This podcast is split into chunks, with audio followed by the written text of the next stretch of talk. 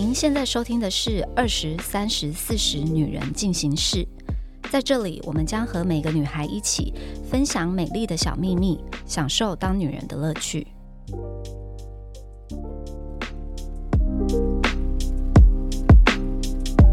嗨，大家好，我是 Nancy。今天呢，有二十岁的 Ashley，还有三十岁的 Nini。我们今天要来聊创业。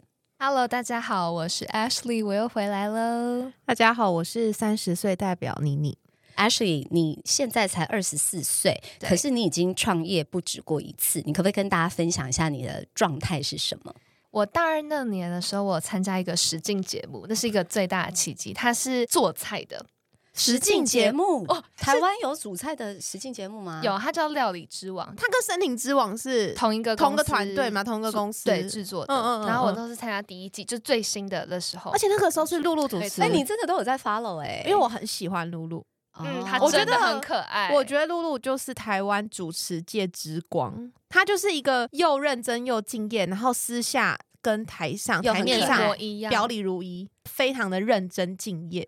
嗯嗯不不不行，这个我一定要维插不。就是我那时候去看金马六十主持，我有看到你有分享，对，然后我就去看他 YT 的幕后，你知道有一幕我最感动，那时候他在介绍那个影帝吴康仁那一段，他不是比手语 Q 他吗？你们有看金马六十我有我有看，？而且我也有看他的 vlog。对，因为金马六十吴康仁得奖那部电影，它里面是没有台词的，就复读青年，他演一个不会说话的人，反正他就是只能比手语。金马六十的颁奖典礼的时候，他是 Q 手语要跟他做一个互动，嗯然后他在比手语的时候，台上会同时跑那个大字的字幕，就是他到底在比什么这样子。对，然后他好像在彩排的时候，他比的跟那个字幕是不同步的，嗯，嗯，但的原因是因为他比的是真的手语，但是导演或是导播或是要 cue 那个字幕人，他看不懂手语嘛。嗯嗯，所以他只能就是按照节奏把那个字幕打出来。嗯那露露就觉得这个问题很严重，因为他要他觉得要跟他手语完全同步，对，这一段才会 work。就不管观众懂不懂，但他就是他就是觉得这段一定要同步。嗯然后这件事情因为超级严肃嘛，但是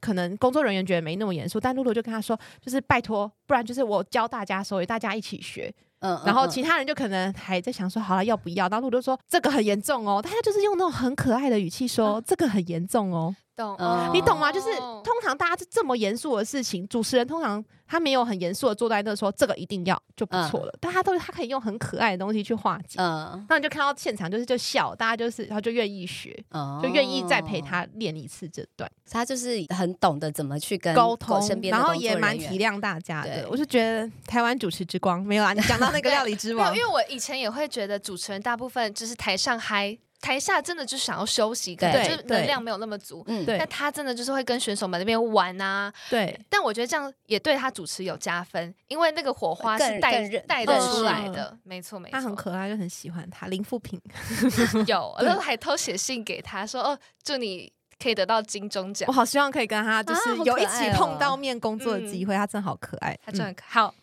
好，所以所以所以到底是 最喜欢的是艺人是他让你创业吗？哦，因为那个节目，因为那个节目，然后参加完以后就觉得，哎，好像做菜真的非常有趣，甚至可以当工作。嗯那如果把兴趣跟工作结合，那多好啊！然后当时又有健康餐盒的风气，嗯嗯，然后我嗯本身又是读营养系，就觉得哇。哦那这样这个结合感觉很有赚头，对啊因为我其实做菜没有到那么厉害，我就邀请我们那个节目的前几名做菜，然后我负责卖学生这个市场。哦哦，就找人家算是合伙吗？对对哦但因为我当时完全没有那种成本概念，对，对所以我们就是说啊，那一起合作也也没有细讲，例如说你分多少，我分多少，嗯做什么都没有分，就是嗯讲的比较笼统一点。嗯，然后后来我们就做了两次，效果非常不如预期，因因为我们都是做咖喱，嗯嗯嗯，然后放在那种当时最流行的那种纸碗嗯健康餐盒，然后。我就在学校面交，然后会有台大跟师大的同学来跟我拿。那刚开始都是同学捧场，嗯然后做一两次就发现跟想象中完全不一样。嗯然后运送过程就是也没办法保温，然后也会有点溅出来，然后给大家的回馈都觉得好像不太适合继续做。嗯然后那个合伙人就跟我说：“那你不如做做看甜点，因为我本身是比较喜欢做甜点的。嗯嗯然后后来我就想说，好，那我就试试看甜点。那时候刚好我永远记得是情人节，所以我就打着情人节名号就发了一个表单，结果第一次就爆单，就一百盒。嗯但是我开心不过三十秒，我想说死定了，做不了。做不了，因为我是一个人在家里做的话，真的时间有限，然后那时候又还在上学，又还在家教，嗯嗯，我只剩半夜回家做，然后我还记得我做到哭出来。因为它会有一个，就是你也不能提早做啊，因对为它就会坏掉。对啊新鲜吃的都不行，哦。太提没错嗯，我都是前一晚才把所有都是组装，然后做好这样。嗯，然后我还记得我是边做边哭，我就从此以后跟自己说，这个兴趣不可以当饭吃，我这辈子再也不想做甜点了。就是到后面那个出货地狱以后，我现在就很害怕。以前做甜点对我来说是一个疗愈，嗯。现在就是去买别人做的。可是你那个时候当下，你不会觉得说，你回去检讨一下有哪里可以调整，然后让你可以达到说你自己 handle 了的量，然后又可以赚到钱，然后又不会做到苦。有，但当时可是你那时候才大二啦，所以不会想那么多。我对，而且重点是，我觉得身边的朋友没有这个想要一起赚钱的。的感觉，啊就人没有出现的时候，自己单打独斗，有点方向不太那么清楚。对，然后也不知道要找谁问或者什么对的。对，然后后来就持续有出不同的口味啊。然后我的族群就是学生，然后就是这样面交，其实蛮省钱的，因为都没有运费，然后他们就自己来拿，然后开表单，然后就赚赚钱，就是好开心哦，又很快乐。但当时最后我结束是因为嗯疫情爆发，不能面交，不能面。交的时候，我就收。然后我是觉得这个过程让我非常的有兴趣，因为我觉得创业真的很自由，嗯就你嗯想做什么就做什么，你想开表单就开，想关就关没。错。然后我今天想要做个抹茶，那我就做抹茶。嗯啊对，然后我因为我很省钱，就是自己一个人嘛，对，所以我就你也没有店面。对，对然后又拍照都是用手机拍，自己在房间啊布置一布就拍，然后朋友都很好，都会帮我。交货啊，然后当然我就是请他们吃个饭，然后大家都觉得哇你好厉害，我觉得那嗯个。鼓励会让你想要再做一个更大的，因为可能在那个年纪很少人会有创业这个念头，但是你那个时候在健康餐盒可能是没有赚到钱，没有那个很惨，甜点有赚到钱，有，但是没有想象中多，就一百盒听起来好像可以赚到一些钱，但没有，因为我没有那个成本概念，对你没有把你的时间、人力成本算进去，根本没有算然后料的成本，对，而且因为我又不是大量跟厂商批货，我都是买零售零售，然后那时候有时候还遇到台风，我还记得那时候有一个风波，总之就是我买不到鲜奶油。哦。对，然后我就花了非常非常多钱，甚至比定价一盒还要贵的价格买鲜奶油，嗯。所以就是那时候也赔的蛮惨，但就是觉得啊，算是交个学经验费一个经验，嗯嗯嗯。甜点做什么啊？自己发明的一种甜点。嗯叫做甜点盒子，它有点像提拉米苏，但因为我对咖啡因没有那么喜欢，嗯所以我就把咖啡酒跟底下的手指饼干都换掉，就是真的是哦，自己改变的。啊对，到现在还会有人问我说，到底可不可以再做给他吃？但我真的有点害怕再回到那个时期。但我真的有在东区一家餐酒馆吃到一个味道跟我做的几乎一模一样的，嗯然后那个厨师还很得意说这是我发明的。然后我心想说，我知道你怎么做的，对，哎、但是我有一个好朋友，他是很爱做蛋糕甜点，然后他嗯有一个方式是他做了以后在小餐厅寄卖。啊我之前超想打入，但就是嗯我觉得我不知道怎么开始。就我之前有鼓起勇气想说，那我就不然走进餐厅问问看。嗯嗯嗯，对，嗯但是就被打枪几次后，想说是不哦，是所以你真的有被打枪，我真的有。那他们打枪嗯的原因是什么？你有拿去给他试吃吗？没有？我有你我去的时候，你应该是哦直接拿给他吃，他觉得好吃就留下来啦。哦，对，有一个咖啡厅是我有做蛋糕过去，嗯，但他们吃完以后就没有再联络我，想说嗯可能不太适合。然后他们也会觉得你一个人怕量供货量不稳，然后也不稳定，你后面也没有任何的证照啊，或者是、哦因为当时对才大好像学，好像安啦，好像食食安安都会被问。然后我自己也小心，因为我毕竟就读这个科系的，所以会嗯对于食安又更小心，想说我还没有申请，不敢做大。哦，理解，对，想说如果要再做，就可能要等毕业，但没想到就创了第二个业。嗯，对所以是什么？跟大家分享一下。我是做手账，嗯，它有点像笔记本，然后它是嗯无时效性。嗯然后当时我会开始这个，是我从小到大都有写手账的习惯，因为我一直觉得书写跟打字是完全不一样的。嗯我同意，你同意我代办事项要用写的，没错，我用打字我就会觉得嗯就没有感我觉。都是用打字的，因为我字太丑了。啊那你在而且不是因为我很多中文字不会写，那你就写英文啊。没有那就打字就好啦。那在 iPhone 出来以前，你人生的大事小事怎么办？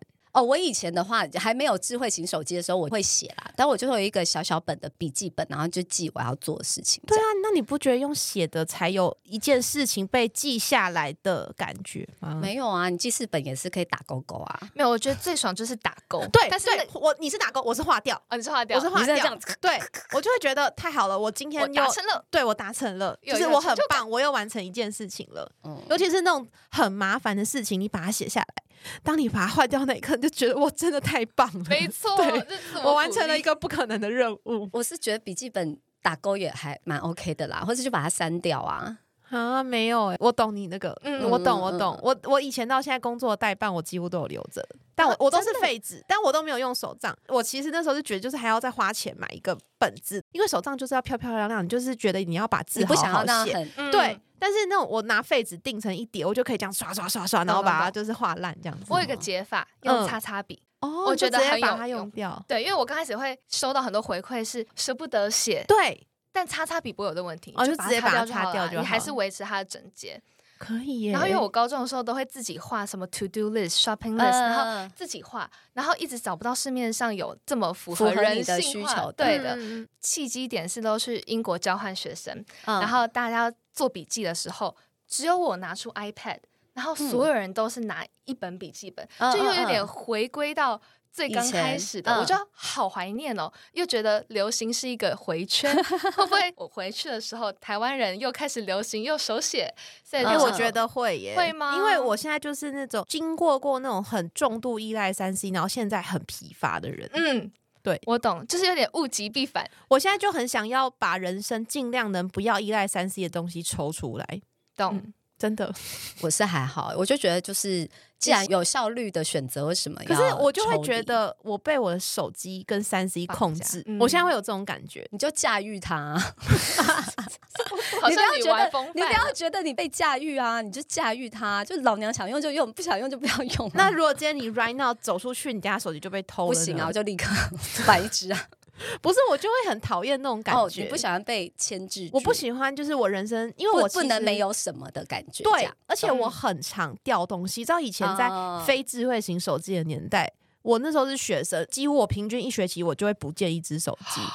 就是我东西就是会放在那，然后我转身我就会忘记我东西在那。我即便到现在工作，我还是这样。但是因为你现在有智慧型手机，你几乎无时无刻都在看，都拿在手上。对，但是我现在手机也会绑一个挂在手上的袋子，因为我真的很怕把它弄不见，所以我就会觉得哇，就是如果我今天人生要被这个东西制约，我就会觉得蛮烦的。像我蛮酷的是，我从来不开 Line、IG 所有的提醒，嗯但有时候大家会嗯很头痛，就找不到我。但我就会有一种心态是，我想看的时候再看，我不想跳出来，我现在突然被打扰的感觉，哦所以我不开任何提醒。哦，我我不开任何提醒应该会出事，我还是有开，因为工作因为是工作啊对对对对对。但我 IG 不会开啦。你的 IG 开的话，你应该 太你忙你。知道我什么时候开？始关掉我社群的通知吗？什什么时候加入我我的社群以后吗？从我的账号会绑你的后台开始，我真是快发疯了对，我都。关掉啊，我也全部都关掉、啊。后来全关，我是觉得哇塞，这个后台之海量，我一直很好奇 KOL 你们收到那个私讯量是不是真的很大啊？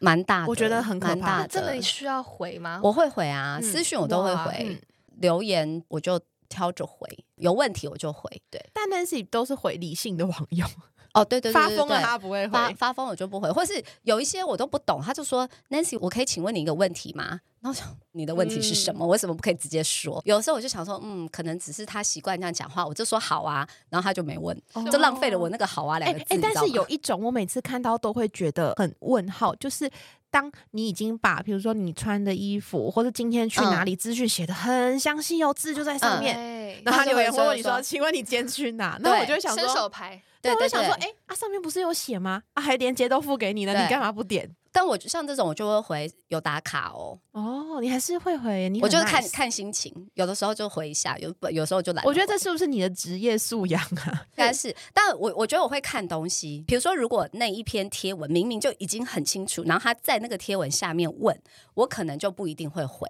可是如果是我曾经分享过这个资讯，嗯可能但不是在这个平台，可能在别的平台问我就会回，因为我以前也曾经觉得说，我明明就在哪里分享过，你为什么不去找？可是我后来有一次就回去检讨，我就说他虽然有 follow 我，但他不代表会去看我的每一个资讯，或者是每一个平台的每一个资讯。哦懂懂懂所以说，人家来问他不是为了当伸手牌，嗯他是真的就没看到。嗯那像那种我就真的会回。哦，可是我在那个的对那篇文就有写，对，如果在贴文的下面，那我就不一定。就我以前不理解，但我现在懂。就是当我在 LINE 里面已经讲过一件事情的时候，然后比如说爬爬爬很多讯息，然后可能晚一点点就会有一个沟通对象就会跟你说：“哎，请问那个什么什么什么在哪里 我啊我有时候会这样子，？”我刚开始工作的时候不理解因为超多客户都这样，超多人都这样，然后我心里就会觉得，所以我刚那一切的同整是在做白工吗？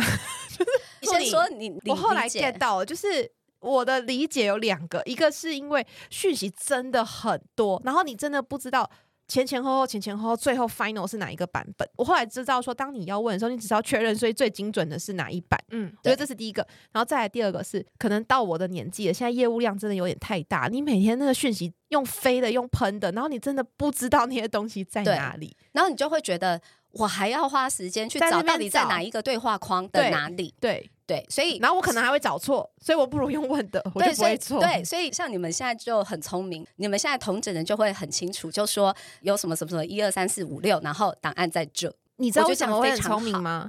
因为他们都是我教出来的。对，很好，我觉得这样很好啊。没有，我们就是走过那个心情的人，就是我是从那个会不爽的那个小朋友，然后到后来理解说为什么会变这对，样的因为就真的太多讯息，而且对太多个不同的群组，你就会觉得那到底是在哪里而？且有时候某一件事情，可能不同的群组，因为是不同的工作性质，或是沟通的对象不一样，每一个群组的讯息会长得有点不一样。可是其实大家在讲同一件事情。嗯，那所以你做这个手账，你的心路历程是怎么样？刚刚前面有提到，我是做甜点做到很崩溃，对，所以我就立志要做一个是它可以量产，我不需要嗯每一次然后又没有时效性，对，没有时效性之外，就不用每一次都花心力去做，然后它也不会过期，不会变质，有点像是真的像一个商品的。对。但当然就想说，哎、钱哪来？我就想说，你那个怎么筹也是大二吗？这时候已经大四，就去交嗯换的时候有这样的念头。嗯嗯嗯，然后因为那时候我还记得我得了 COVID，那时候全世界疫情最严重的时候，就每天在家里写企划案，就在生出这样的想法。后来在那一年的时候，我就决定上架募资平台。嗯嗯嗯，因为我想说这样是最快可以筹钱的方式，我也不用先付一笔。对后来跟想象中都不一样，因为你他们也是要筹啊，对我正想问这个、对啊欸，，对他们抽蛮多的。我觉得募资平台还有一个点是，它提案要够详细，你才会愿意付钱。但其实你提案要够详细，已经要做食品出来了，哦，对已经钱都花下去，然后你要拍那个东西，没错拍那个影片要拍的很，就是你要做一个至少是样本，对，然后嗯厂商就会跟你说，做一个不如做一百本，因为他们都是打一次版，这是真实的。对是是，所以我其实，在募资之前，我已经把所有的数量都做出来了呃，所以也是跟想象中不一样。哦那也可以跟大家解释，嗯就是工厂在做任何东西，尤其是什么笔记本、衣服这种，都会有所谓的开模跟打版。对，对，所以其它会有一个最低的数量，对，所以你如果一开模都要付一个费用，所以当你如果只要做一本，你就要付那一本再加开模什么什么的钱，那个数字就会很可怕。但如果今天你要做一百本，它就会平均摊掉那个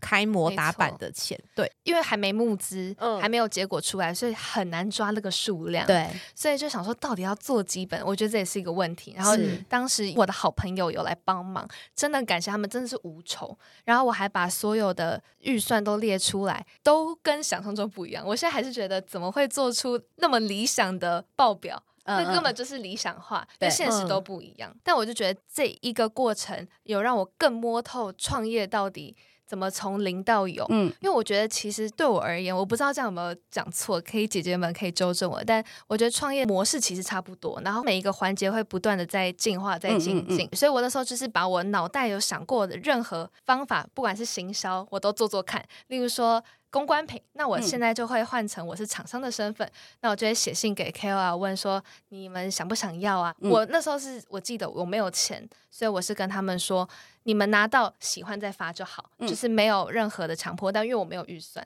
嗯。对，然后就有蛮多会帮我发的时候，就会觉得很开心，嗯对，嗯然后看到回馈的时候，我觉得那都是动力，所以就嗯。算是有试试看，跟理想中不同行销的方式，哪一个嗯到底才是真的管用？嗯也有一些那种粉丝量感觉很多，但最后导购量没有想象中那么好，嗯嗯就是真的都要试过我才知道。所以我就觉得这整个环节其实蛮好玩的。嗯就我还其实也不排斥，我甚至已经在想我在英国可以创什么业了。那所以，那你自己整个你算是两次创业过程，你觉得最困难的是什么？最困难的，我觉得沟通还蛮难的。跟任何人，虽然我是艺人公司，嗯但是我还是会问一下朋友的意见，问家人朋友意见，嗯嗯嗯然后跟厂商沟通也是一个点。就那时候，因为这是我自己手绘的东西，所以打版啊、色调啊，来来回回，我觉得那个都是成本，是啊，以前不会把对色很可怕，超可怕的，都不会想到时间这么贵。运送也是一个问题，就是我觉得各个环节有各个环节的困难。所以你后来还是有成功募资吗？就是你的那个手账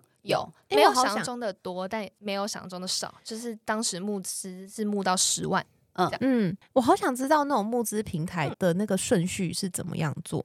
募资平台会先联络。其实我觉得他对于想创业的新手们超级友好，哦虽然他会抽，但是他会把整个流程都交给你，甚至他会提供他过往有合过类似作过的厂商，嗯嗯嗯，连厂商都提供给你。哦，就是哦，你要找印刷厂，这里有几个你可以参考，这样，嗯嗯嗯哦，这样很好哎我也，觉得挺好，就有点像交个学费，但我觉得他抽的我还可以接就是受，抽大概二十趴左右，我其实有点忘记，大概十五二十。嗯但是每一笔金流又会再抽，那个就是跟他们无关。对嗯对，但是我记得有点像是交学费，我觉得那个非常合理。然后他会把整个系统，甚至前面还会先开会，有一个 PM 会带你嗯所有的嗯嗯嗯嗯，专案，你这边怎么修会比较好。就整体我觉得流程还不错，所以我觉得蛮适合想要创业的人。那他们的那种创业都是要有你要卖一个实体的东西，对不对？比如实像你的手账本，或者是实体的课程，或者是什么这样子的募资。现在也有线上，现在的线上课程，对，所以就是不同平台。我原本也想说要不要做看线上课，因为自己读营养，后来考可是你可以做甜点啊，或是那个什么，他才刚那个才说他要从不是，甜点离。就教大家做甜点啊，或对是教大家自己在家里健哎、康餐。可以耶！我这个要结婚前认真在健身的人，很需要健康甜点耶。健康的甜我想要知道自己怎么做。我之前就是最刚开始的初衷就是想要做健康甜点，但是真的没有市场。我觉得可能是我为就不好吃那那就卖啊课啊，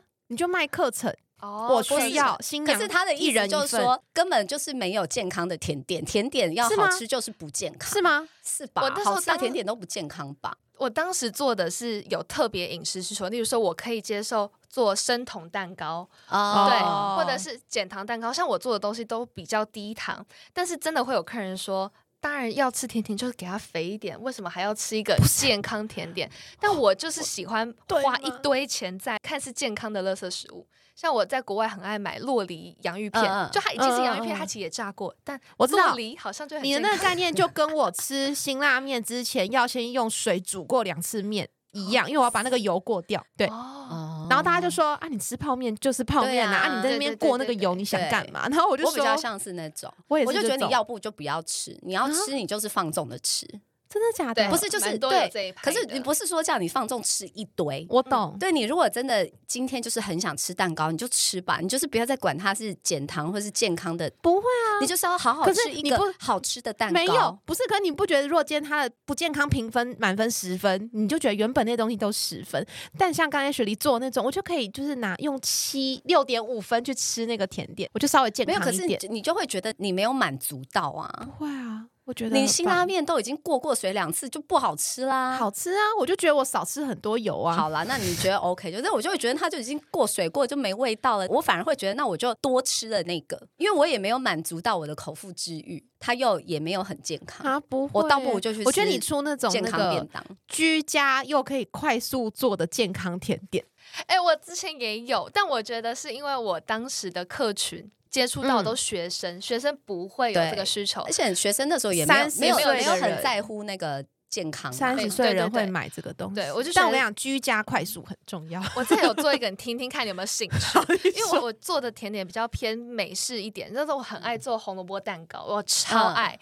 然后我就做了一个像是礼盒嗯，，cream cheese 已经帮你打好了，嗯然后你只要负责装饰。挤挤上对，去，就有点像是我有做哦，但是又没有完全做，也不怕太难吃。哦就 cream cheese 做好了，嗯然后但嗯面粉啊、搅拌棒啊、蛋都可以自己准备，就有点像是一个材料盒，然后寄到你家，就是又可以体验动手做，又可以吃，然后又保我觉得蛮证好吃。好的啊。我觉得很好啊。但他到我家我收到到上桌很快，对不对？我只要弄一下就好。我还做了一个食谱卡，三十分钟内就可以解决，啊三十分钟可能有点久，就是我我觉得十五分钟很好，对。就只把它 mix 在一起，因为国外蛮多这种嘛，对对对超市对会卖。是哦，我没听过，台湾没听过这种、欸，就是那种 cake mix 那种、啊，对对对对对对，可以，嗯我只要快有快有健康就对了。可能当时就是没有遇到这样的客群。我觉得很多时候创业就是想做的跟客群就是兜不起来，那你就是要去找到会买的客群啊。对，不应该是针对你现有的客群去做的，你应该是去找那个商品适合，嗯然后你行销就往那个方面走。我最近有一个很荒谬的想法，就是我朋友跟我说他在三支海边 想要买一间顶楼加盖的房子，嗯，他就跟我讲了那个房价，我吓到，我想说怎么那么便宜？我在很认真在看，要就是去三支，不是不是，我想要买一间来做 Airbnb，、啊因为啊很便宜，然后我就它要漂亮啊。因为我就是那个会去海边，然后一个周末，然后订一间 Airbnb，就为了躺在那边看海喝酒的人，我就是会干这种事的人。听到我朋友现在想买那个房子，但他只是想要自己住，然后我就想说，哇，如果那边房子这么便宜，那我也去买一间来，就是投资用，这样，这是周末的新的想法啦。所以我刚才问他募资平台，但看起来买房子应该是不可能的。怎么是可能买房子在募资啦？不是，我只是突然想到啦，哦对，微创业，微创业，但我有听过有人因为募资平台被骗了很多钱，哦还有就是收到实体跟想象中的有落差，什么意思？因为募资平台就是他会先提案嘛，对，嗯然后他们就会提的非常的花枝招展，然后写的天花乱坠。嗯嗯，募资的好处就是你可以比它之后上市的价格便宜蛮多的便宜买很多嗯买到的嘛，有点像是早鸟价。是然后他们拿到以后就发现跟上面提案的落差很多，或哦，者是晚你说消出货费者拿到哦，对，哦或是他们原本要募十万，嗯那他最后只募到五万，嗯那他做不出来，那可能就会东西品质都有差，哦所以他就他不能有点退风险。他不能退钱给消费者。我这也不行，我这也不行，哦所以他有点风险蛮高的。我不太确定台湾比较大的是那个什么泽泽泽嘛，泽，但我知道国外一开始流行这募资是 Kickstarter，然后 Kickstarter 是他们国外最刚开始，我不知道现在是不是，就他们以前是。你有一个想法，你就可以上去募资，然后他的那些在刚刚那样可以。，对，但如果有人肯给你钱，你就募资啊。然后他就是他下面就是会有这些他有不同赞助的方案，嗯然后有些是甚至是没有要产品，我就是觉得我很支持你这个想法，然后就给你钱这样。也有这种，对，但台湾好像没有这个选项，还是也可以开通，只是没有人会给。只是是不是对没有人会还是你开啊？你你应该有点资金吧？就 我我又不是什么亿万富翁，到处去那个。我跟你写一个提案，然后来募资。哇所以之前真的有遇过很多诈骗案啊。嗯就他嗯写的非常好，然后大家就投钱，然后嗯最后对根本没有实体，然后那件事也没有，就不了了之。刚开始知道 Kickstarter 这个已经是十几年前了，但我觉得那个时候的募资平台跟现在比较不一样，就是以前那个募资平台，它真的比较像是你有一个 idea 你就上去，嗯然后很多人会去上面投钱的人，他们真的也没有说一定觉得说我一定要收到什么，他就只是嗯觉得我觉得你这个想法 OK，我支持你，那有就有，没有就没有。我觉得在那个时候大家比较是保持这个状态，可是我嗯觉得现在的募资平台它已经变成算是一个销售平台，它只是顺序稍微调整调整，它嗯就是变成让你是先用预购的方式。嗯简单来说，我觉得现在的募资平台比较像是一个预购的平台。我觉得你刚刚说的那个商品，我跟我老公有遇过，因为他那时候在那边买了一个公式包，真的是提案哦，写的天花乱坠，然后还有影片哦，跟你说这一格可以怎么啊，放，怎么放，对怎么放。那种我也看过，还可以放在行李箱，怎么样？就我们收到以后，就是第一个我印象很深刻，那个重量就很重，它真的可以那样放。可是当你放完的时候，那个公式包会变一个砖头，拿不动，然后它扣在行李箱那个背带也不够精准，就是会松松的。嗯我们还是就用了嘛，然后最后那个拉链超快就坏掉。而且它坏的那个方式，我不知道是它车的地方有问题还是怎么样。我拿去给修拉链的阿姨，阿姨说那个没有办法修，我们就觉得很扯。老实说，我之后我是不太相信募资平台卖的东西，嗯嗯嗯会怕。它真的有风险在。是啊，对，那你自己创业都是一个人，那你为什么没有想到就是要找合作伙伴一起？我觉得是我接触到的年纪、哦还没有办法接受自己二十几岁还没有进一个职场工作就开始创业，嗯因为很多人会觉得自己还没有准备好，然后或者是家人会觉得嗯你在做什么，嗯所以我觉得会有不同声音，而且还有大部分我朋友都还在读研究所，所以我觉得也没钱没时间，没错，所以我觉得我身边找不到跟我一起想要创业的人，再就是我一直都还蛮喜欢做很多决定，所以我就很害怕，假如邀请了朋友，那不管是钱啊，或者是决策上面都会有问题。但我有想过，一定要扩大的话，还是必须要有团队。嗯嗯，所以这点就是可能要请教。两位姐姐们，尤其是 Nancy，嗯，因为 Nancy 自己现在也算是创业了，嗯嗯，那到底要怎么样的跟工作人员沟通啊？找到适合的伙伴？对，我觉得找合伙人这件事情真的是一个很深大的学问。我也超想问你，对，你要找的这个对象，他一定要是。对这一门生意有直接帮助的人，然后他必须要跟你是擅长不同的事情。我说为什么有直接帮助？我自己啦，是目前我的合作对象没有一个是只是单纯金主。有一些人会倾向这样子，有些人就像说，他可能觉得我想要主导所有事情，我只要找一个愿意相信我的人，他就丢钱进来就好。然后有一些人就会很天真的觉得说，这个是最好的、最理想的状态，反正就是他就给我钱，然后赚的再分他，但是其他一切事情都我做决定。我就是这么想的。但我觉得。这也不是不行，嗯，可是我觉得，除非你在做的事情是市场上非常有独占性的，然后你是很不可取代的，然后你有完全的能力去达成这件事情，那你可以，I don't know，就是反正你就是发明了一个什么很厉害的东西，然后你需要只是一笔资金去量产它，或者是去把它做到很大，那我觉得你可以找金主。可是如果说你今天做的是像这样子的比较小的创业，那你要 focus 的其实应该是要怎么样借由别人。的力量去帮助你拓展这一门事业，所以说你的 partner 他一定要有一些技能，或是他的专长是你不擅长的，这样你们两个人才有放大的作用。不然的话，你永远还是你一个人在前进。你的这个人，他不仅仅是要。他钱进来之外，他的能力也要进来，你才有办法比较快速的去拓展。那你和这位合伙人的关系会是什么？我觉得不一定哎，对我来说，合伙通常是当然不会是陌生人啦，但是就是可能是工作上认识的人，也有可能是朋友。当然，就是朋友的话，你就是要特别特别的小心在这个关系的处理上。如果今天你合伙的对象是朋友或是亲人或是什么的，你就是要更加的白纸黑字写清。清楚，你们两个人负责的事情一定要完完全全的划分开来，对方负责的那一块要完全给予对方这个空间，就是不要互相干涉。就是各自去处理擅长的事情，听起来人家在讲结婚呢。其实我觉得是啊，因为对，因为我觉得就是很多人都会说，其实婚姻就很像经营一个公司，也是一样嘛。就是你一定要这个人加进来，他一定要为你带来 value，你他不能只是给钱。嗯，其实那种说真的只丢钱进来的那种，我觉得反而麻烦。因为他们就会觉得说，我钱都给你了，我就是想要直接看到结果，然后他没有任何参与整个经营的过程什么，他其实他不会知道你的难处是什么，他不会知道你遇到什么困难，他只在乎我今天投进去的钱，你多久之后可以给我多少的回报。其实这种反而我觉得不太推荐。那你觉得落成实际评估的条件，你可不可以给大家建议？就是必须要评估的三点。你说很选择这个人吗？对对对，就是你觉得一定要符合这三个才能成为你的合伙 partner。我觉得第一个当然就是我说，就是他一定要有什么能力是我觉得我不擅长的，他很擅长的。嗯，然后是对于这门生意很重要的。我觉得这个就是第一嘛，因为如果没有的话，我要你干嘛？对，对我就自己来就好。然后第二个呢，这个人是不是一个正直的人？我觉得嘛品性品德，我觉得蛮重要。的，如果你们两个都歪，你们两个的价值观 跟道德观可接受，那 maybe 可以。我们前提是我们都是一个品性正常的人，那对方这个人的品德，我觉得非常的重要，因为很多时候他会影响到公司的决策，然后甚至说你认为这样子做才是正确，可是他心中的那把尺可能是歪的，他可能就会觉得说我们其实这样这样也可以。然后这个这件事情有的时候可大可小，比如说你说你做食品好了，有时候这些食安的东西有可能就这么一个想法。哇，这个真的是可能会很严重，所以我觉得这个品德是非常非常非常重要的。第二点必要对，然后第三点是这个人一定要让互相信任的程度要很足够。我要能够很信任他，他负责的东西可以让他全权决定，就是我不会有任何一丝觉得说，嗯，这个数字我想要再看一下，你那个报表我来研究一下，或者是你为什么做这个决定，就是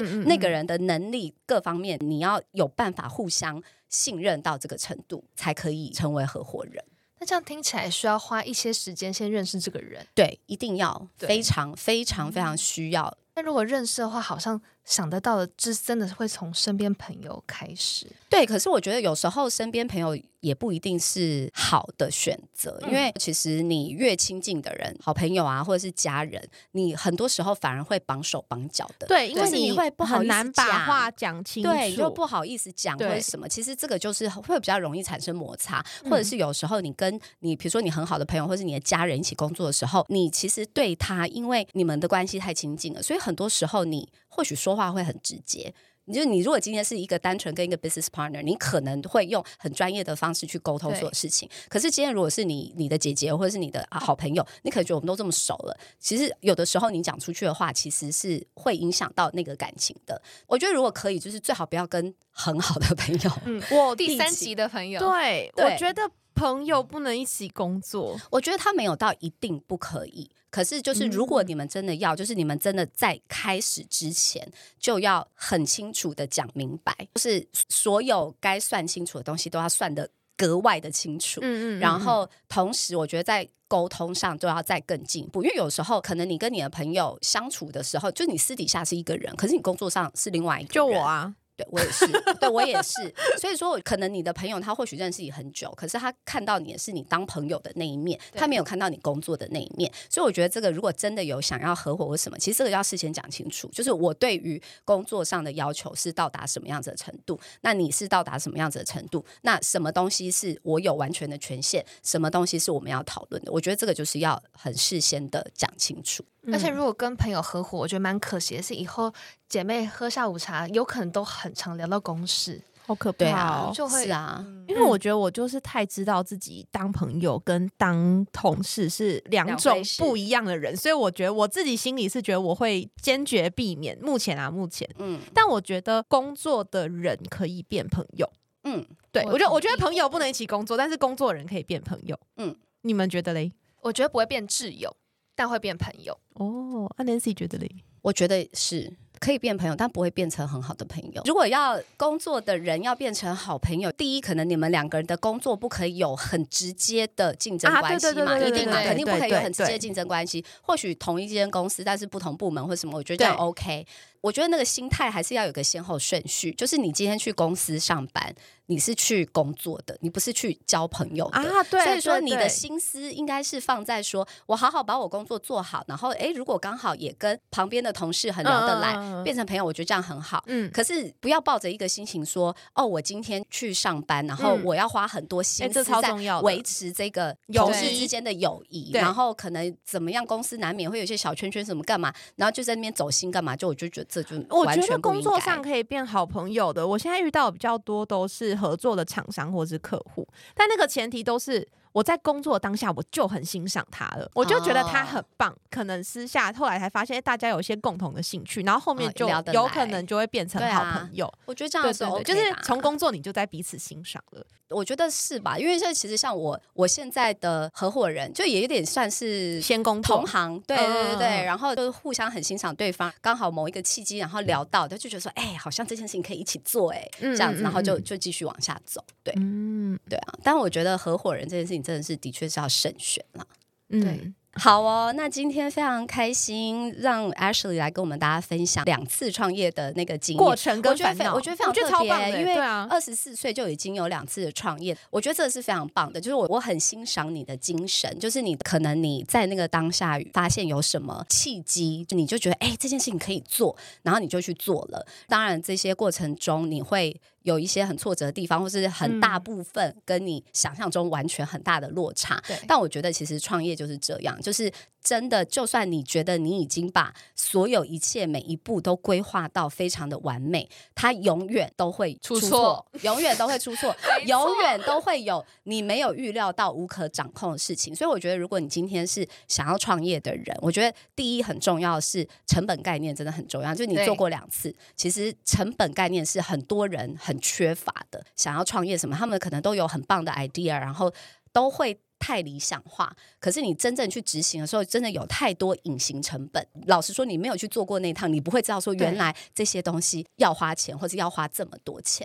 然后还有一件事情是时间成本，也是我觉得很多人在创业的时候完全没有考考虑进去的。因为其实时间你一样的钱，你可以拿去做家教什么什么的，其实它是也可以换到一些钱，所以你就要去评估说，你今天如果为了这个创业，你要花这么多时间，它可能带给你的回报是不是可以大于你原本的时间，或是你原本在做的事情带给你的回报还要来的多？所以我觉得这几点是，如果你是也是像 Ashley 一样优秀青年，就也有这个想法，我都觉得非常非常的好，非常鼓励大家有什么机会就试试看。可是呢，一定要记住，就是不管是你在慎选你的对象的时候，或是你一开始创业的成本评估啊什么这些，都一定要纳入考量。OK，好啦，那就谢谢大家，我们下周见喽，拜拜，拜拜，拜拜。还想听什么女人的话题吗？按赞、订阅、留评论，告诉我们。女人进行式，我们下周见。